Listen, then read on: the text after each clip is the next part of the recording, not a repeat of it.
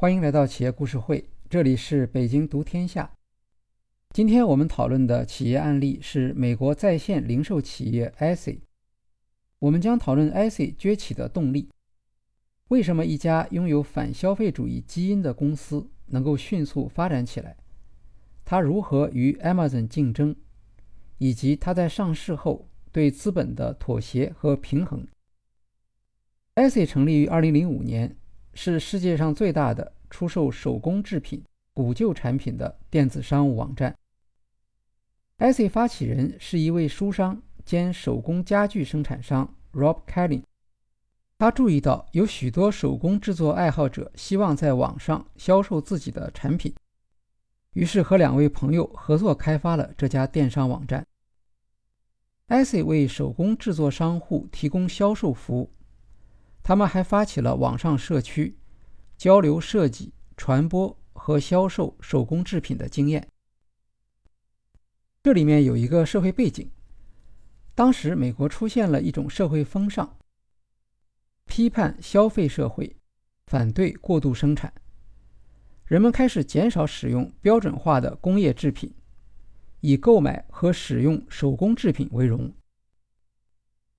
在 IC 之前。手工制作人在电子商务网站 eBay 上面销售，但 eBay 是一个全品种的电子商务网站，不是专门用来销售手工制品的。手工制作人抱怨 eBay 收费高，并且对手工制品不够友好。按照今天的说法，Etsy 是一个双向平台，它需要尽可能招募优秀的商户。还要能够找到足够多的用户。一旦这两项工作完成，网络效应就会自然驱动网站流量增加和成交增长。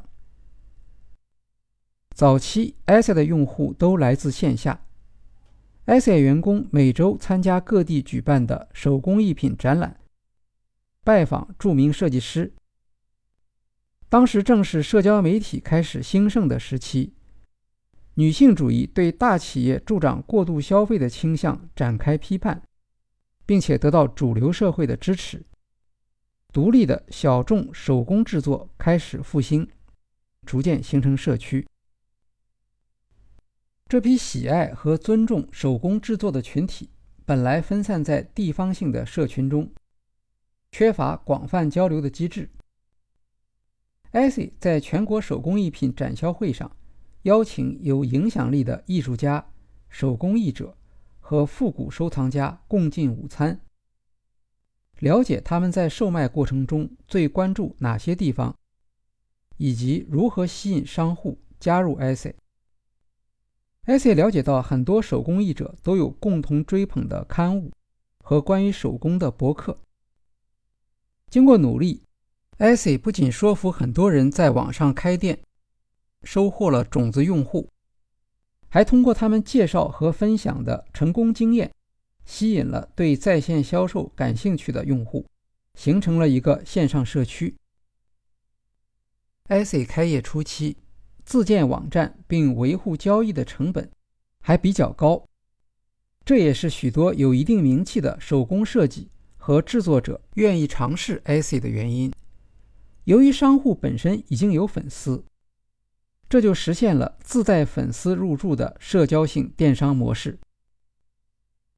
许多手工制作鼓吹者的博客也注意到 IC，并将它作为与批量生产相对抗的选择来推荐。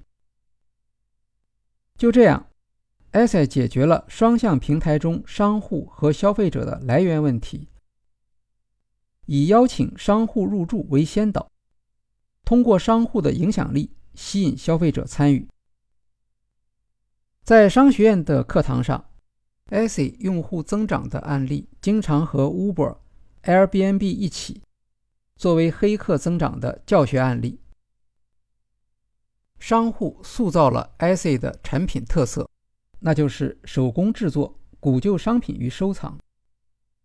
社区成员帮助 IC 形成了独特的、与大型电商完全不一样的自由艺术家气质。它更像是一个分散的、讲求审美态度的交易集市，而不是一个中心化的提供同质产品的电商网站。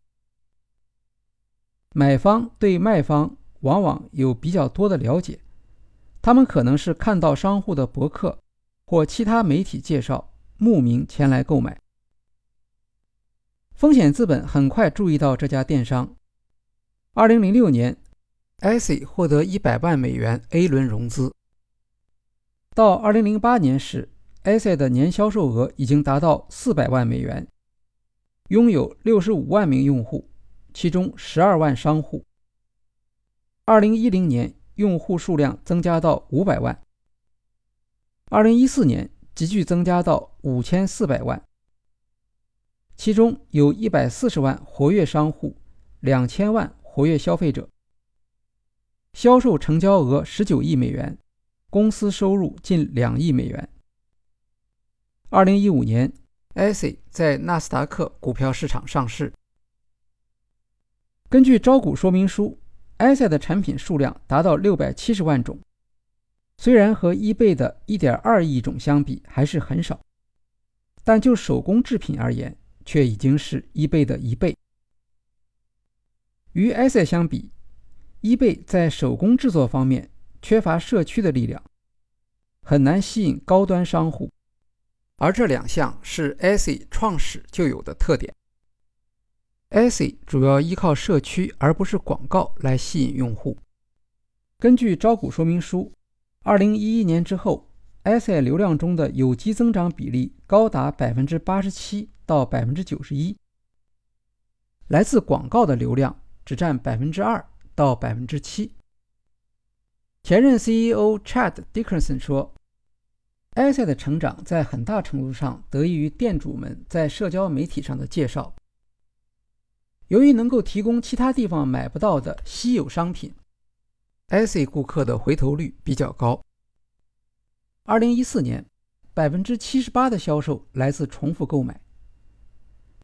在博客衰落之后，像 Pinterest 这样的社交媒体成为传播女性手工制品运动的新渠道。a s e 的服务项目中有一个 Pin 按钮，用户可以将自己喜欢的产品钉到 Pinterest 上面，还可以方便的将产品 Pin 到社区用于展示。总编辑 Edison Feldman 介绍说。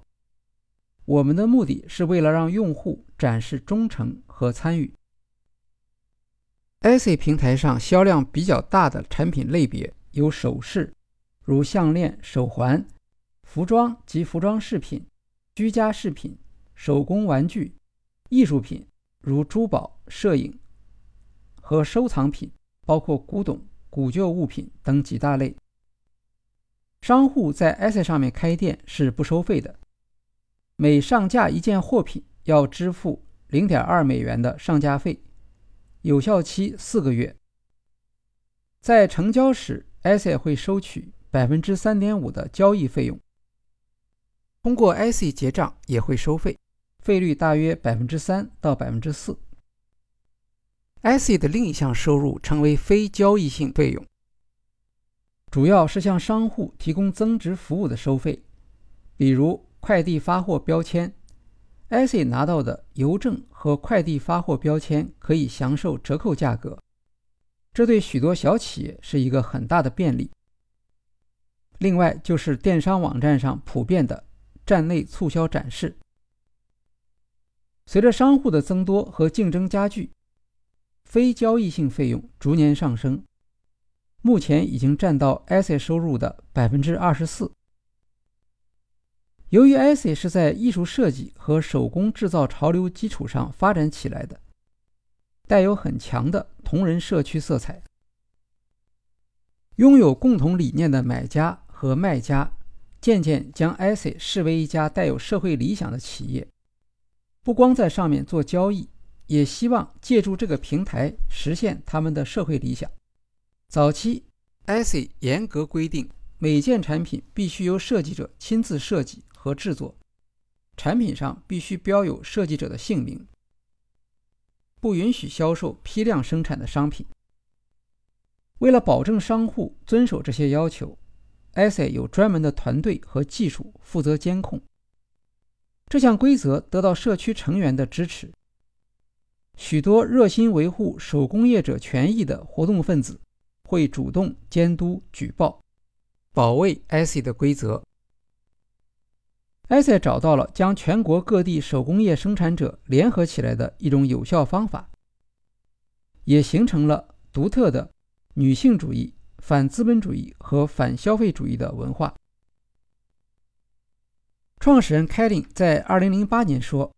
我们当前的消费是不可持续的，购买手工制品是一种解决方案。许多用户不光是为了经济利益而来，还希望手工制作作为一种价值观得到鼓励和认可。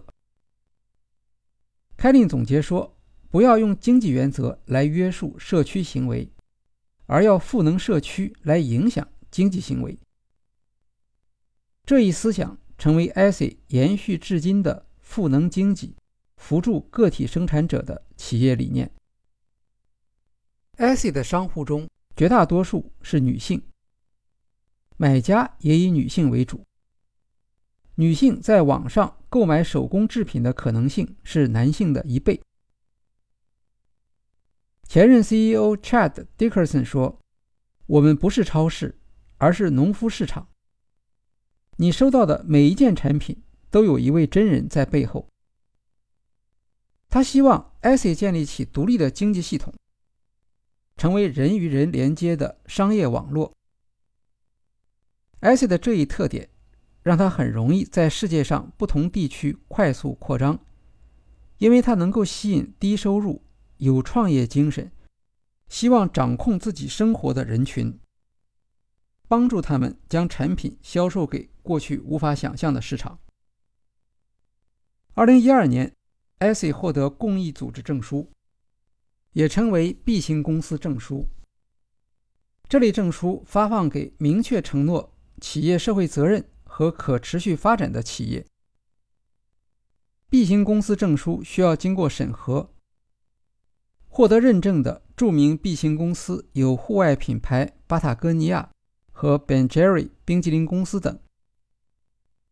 IC 能够获得 B 型公司证书，是因为它的企业活动中包括许多有积极社会影响的项目，例如在十所城市中开展面向高中学生的创业培训，员工每年可以有四十小时受薪的志愿服务，支付高于当地生活水平百分之四十的工资，报销百分之八十健康保险等等。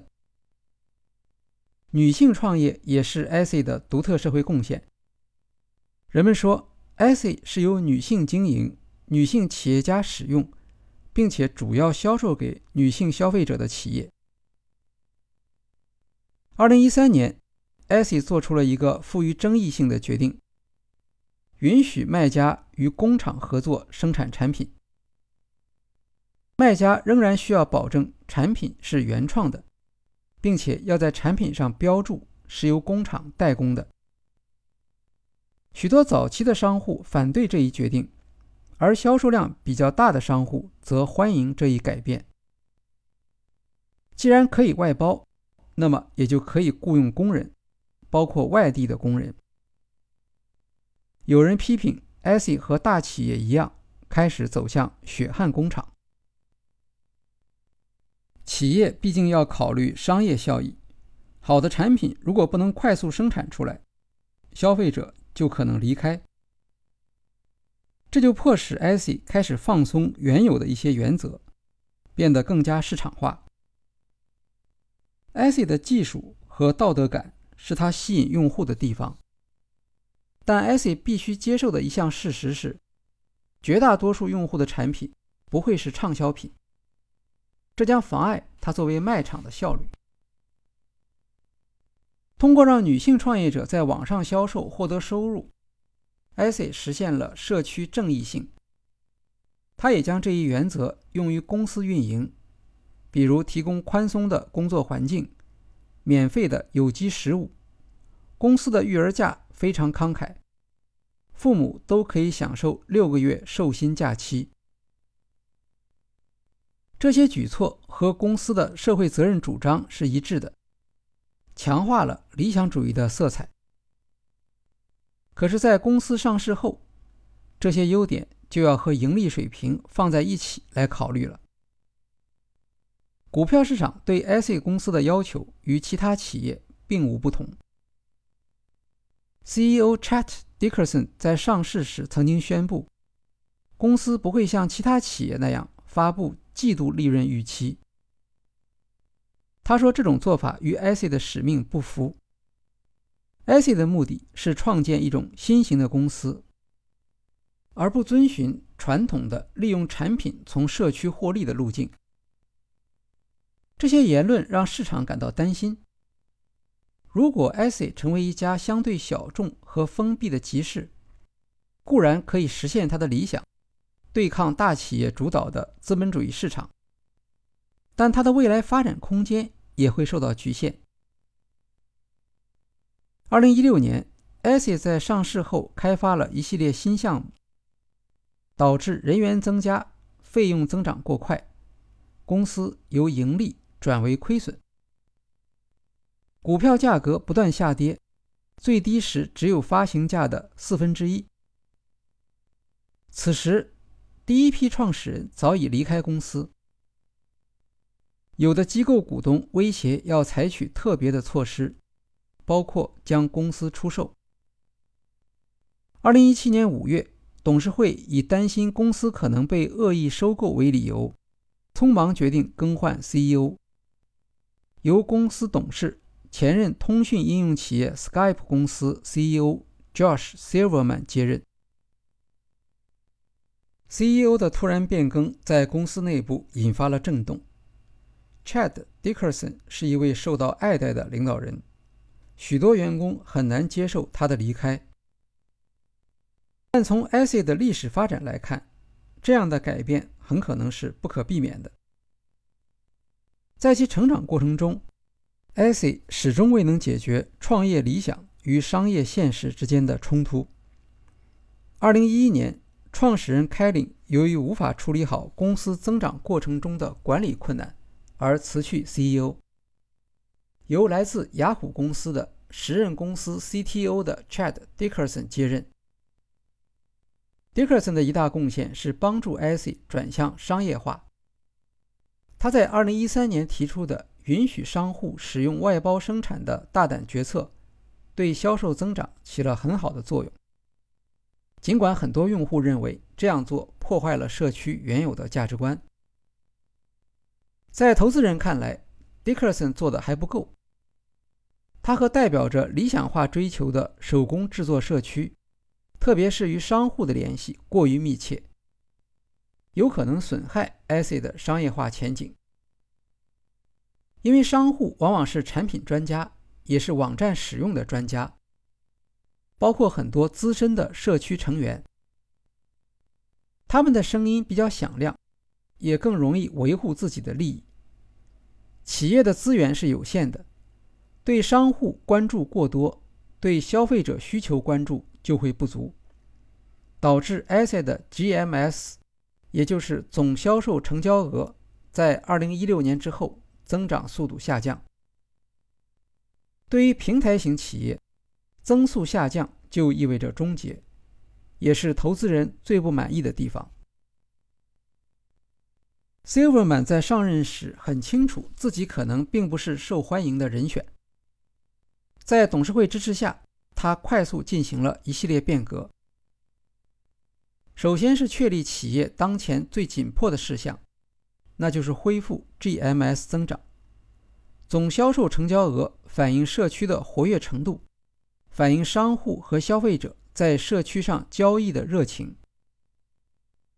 以 GMS 为核心，Silverman 审查了 ASE 进行中的八十个项目，从中挑出三十个他认为最有希望提高 GMS 的项目。其余的项目全部砍掉，连带项目人员也不再需要，裁员二百六十人，加上之前裁减的八十人，ASE 一共裁减了百分之二十二的员工。在放弃的项目中，有公司之前花费大量资源研发的 ASE 工作室计划，这是为艺术品和手工艺品制作者建立的专业市场。Silverman 表示，这一项目利益固然很好，但对 GMS 帮助不大。他还决定放缓国际化的速度，裁减一批线下营销人员。资本市场也许不相信这些措施能够马上提高 GMS，但大量裁员表示公司重视股东利益，愿意减少费用，提高效率。Silverman 还解散了 ACID 的价值观一致性业务团队。这支团队负责保证和传播公司的社会责任与环境责任项目，是公司关注社会影响的标志性业务。ACID 决定在2017年到期后不再继续申请 B 型企业的资质认证。Silverman 提出了一些技术性的理由。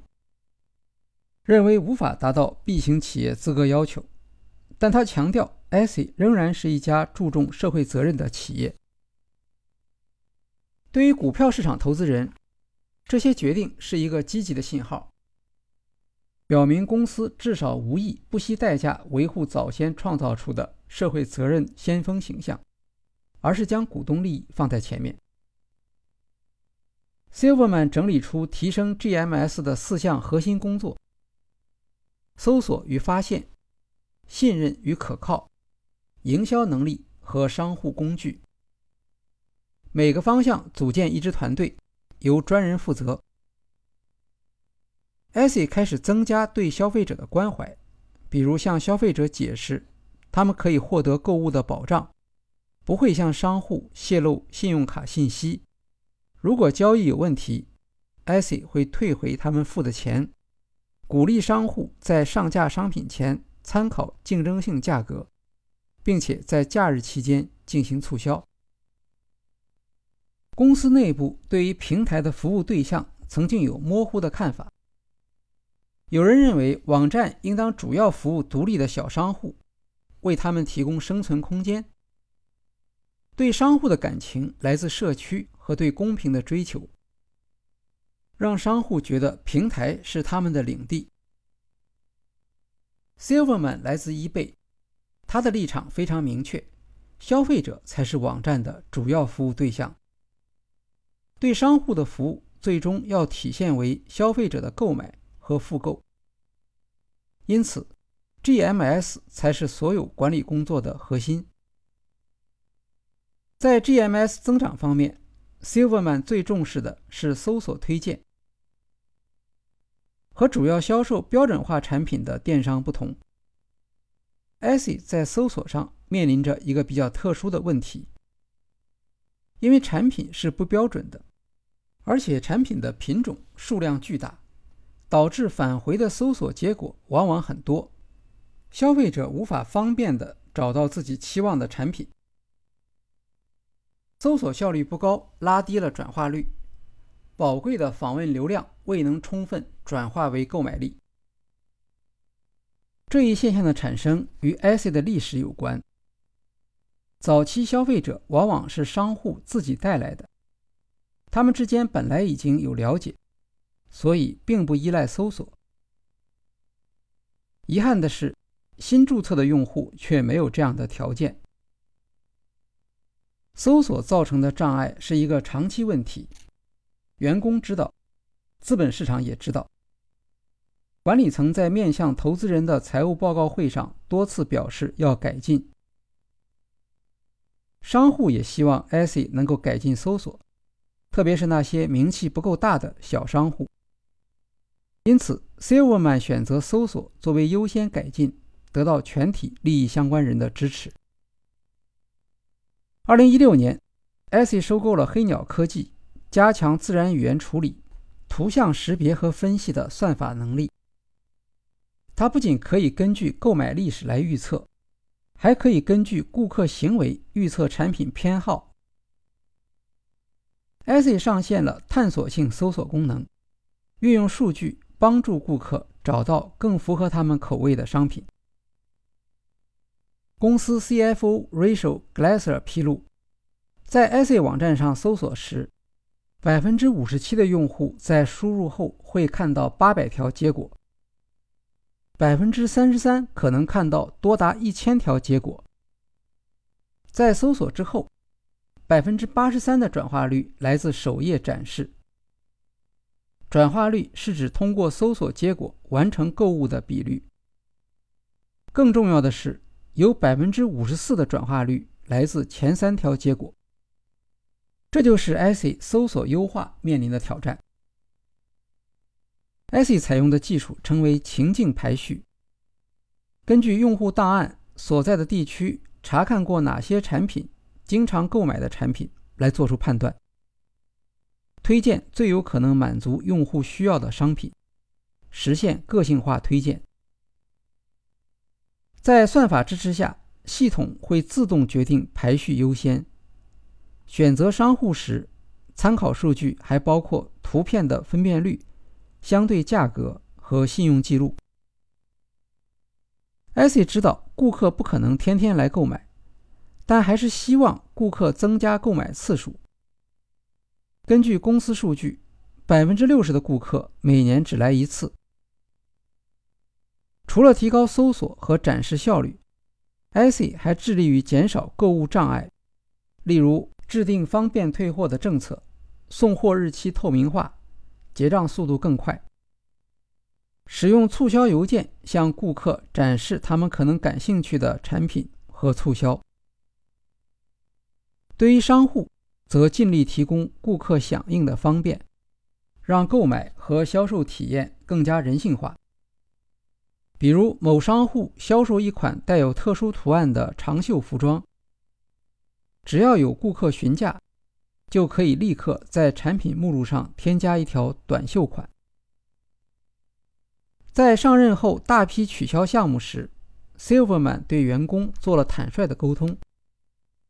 他说：“有两百万商户依靠我们来维持生计，他们也要做许多不那么令人高兴的选择。”而当他们在做这些无奈的选择时，并没有宽敞的办公室、养老金和医疗保险这些福利。我们的目的是更好地服务于他们，哪怕不得不做出困难的决定。有媒体问他如何说服员工放弃这些好的项目，同时还能够保持信心。他说他采用了当年在 Skype 做 CEO 时的做法。eBay 在收购 Skype 之后没有获得期望的收益。许多人认为 Skype 购买价格过高，这导致 Skype 的员工士气不振。Silverman 的选择是让他们与顾客交流，从顾客的故事中领会工作的价值。在 e s s y Silverman 要求每位员工找一名商户，制作一段视频。请商户讲出他个人的故事，他做什么，为什么他要做这个产品。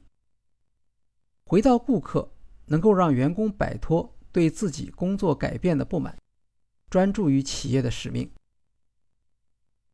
有观察者说，IC 的企业文化很特别，员工们富有学术气息，因为有不少员工是感动于 IC 的社会使命。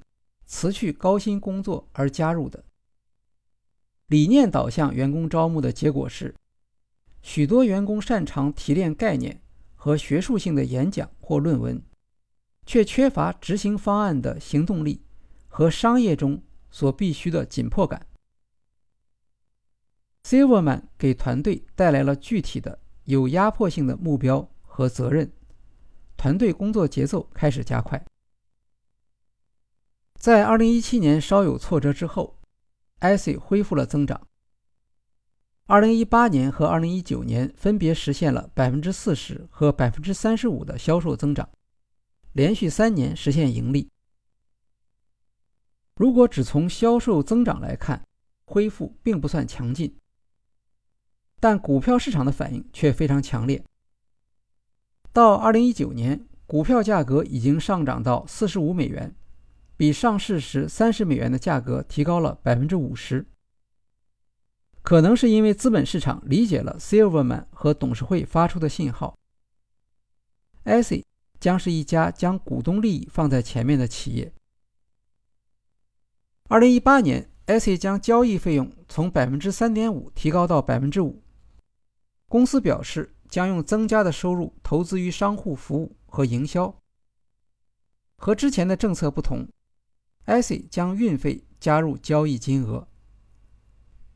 由于运费每年都会上涨，即使用户商品价格不涨，IC 的收入也会逐年增加。IC 涨价可能也是为了应对 Amazon 的竞争。Amazon 在2017年底推出了 Amazon 手工频道，与 IC 展开正面竞争。不过，Amazon 的服务收费比较高，占交易额的百分之十五。调查显示。因为不满意运费而取消购买的情况排名第一。二零一九年，IC 宣布将在搜索结果中优先展示提供包邮服务的产品，鼓励商户向顾客提供包邮的价格。二零二零年二月，IC 宣布了新的广告政策，由 IC 统一购买广告出售给用户，而不再让商户自己在网络上购买。这些广告实现的收入中，IC 收取百分之十五的费用。公司通报上说，如果有用户点击你的商品，并且在三十天内购买，商户就要支付广告费。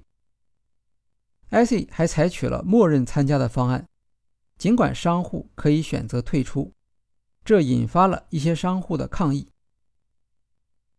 上述政策有针对性地改善了网站服务。得到资本市场的肯定。二零二零年四月，美国疾病控制中心修改了防疫政策，从不建议佩戴口罩改为建议佩戴。这一改变非常突然，市场上立刻出现了口罩紧缺。IC 从用户搜索中发现了这一信息，经过评估，他们认为现有的口罩生产能力短缺将持续很长时间。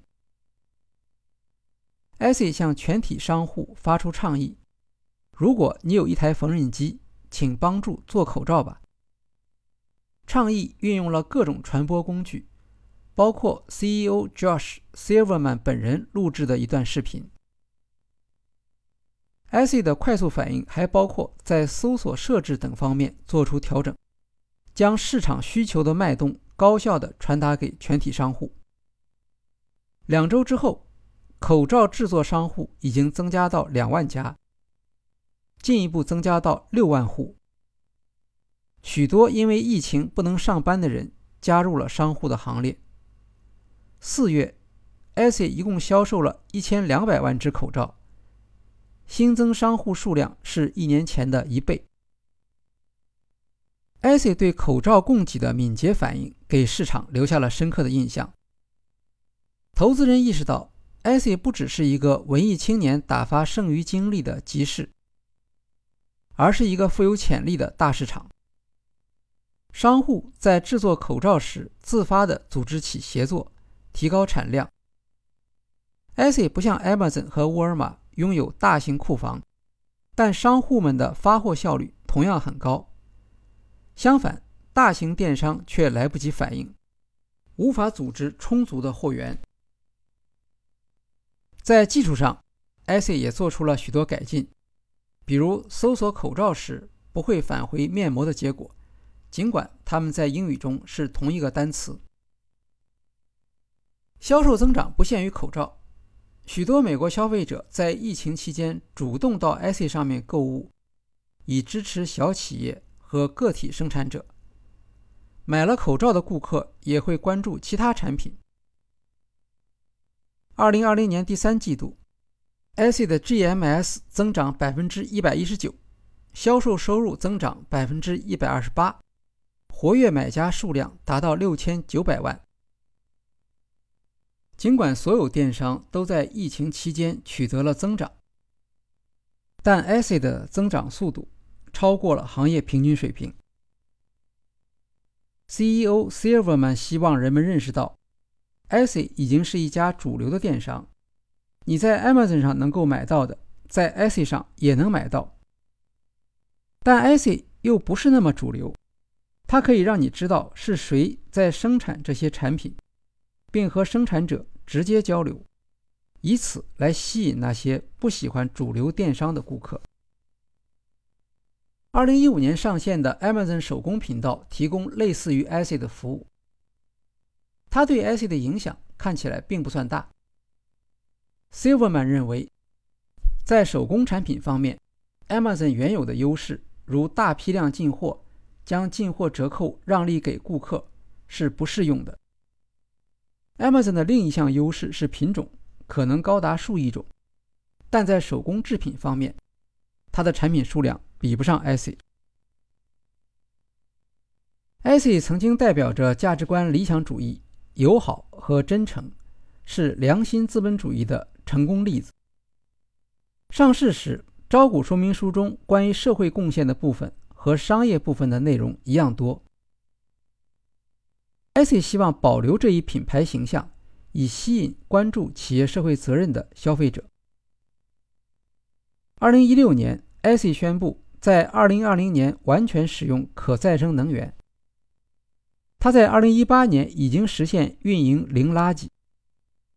IC 是第一家做到碳中和的高技术企业。所有送货活动中产生的碳排放都已经中和。IC 在提交财务报告的同时，也会公布社会影响报告。Silverman 称，IC 的社会责任关注重心将是经济赋权、性别和种族多样化以及碳中和。IC 网站上百分之八十六的商户业主是女性。远高于线下小企业三分之一女性业主的比例。在这些商户中，百分之九十一是只有一个人的经营单位，其中有一半的人是为了补贴家用。有一半以上的商户说，IC 是他们人生中第一次卖出东西的地方。IC 为企业家精神创造出生长的环境，为全球女性提供获得收入的机会。在员工多元化方面，IC 是行业先锋。有三分之一的工程师是女性，高管团队中女性比例超过一半。Silverman 上任后，公司的使命简化为让商业人性化。他解释说，这代表公司的使命是让人的创造力在一个即将由自动化主导的市场上实现价值。二零一九年的一项调查显示，百分之八十八的买家说，IC 最大的特色就是这里有他们在其他地方找不到的东西。销售 Amazon 和 eBay 上没有的商品，在疫情期间表现出灵活性和快速反应，能够以敏捷的方式生产。这些成就让市场开始重新认识这家公司。二零一七年三月，IC 的股票价格曾经下跌到十美元。到了二零二零年十二月，最高价已经达到一百七十美元。在如此短的时间内发生的改变，显示市场修正了对 IC 企业性质和未来前景的认识。另一方面，很多用户还在怀念过去的氛围，他们不喜欢 IC 今天的样子。有人说。IC 是一个非常好的例子，说明即使是最理想主义的公司在上市后会发生怎样的改变。好，今天的企业故事会就介绍到这里，谢谢大家。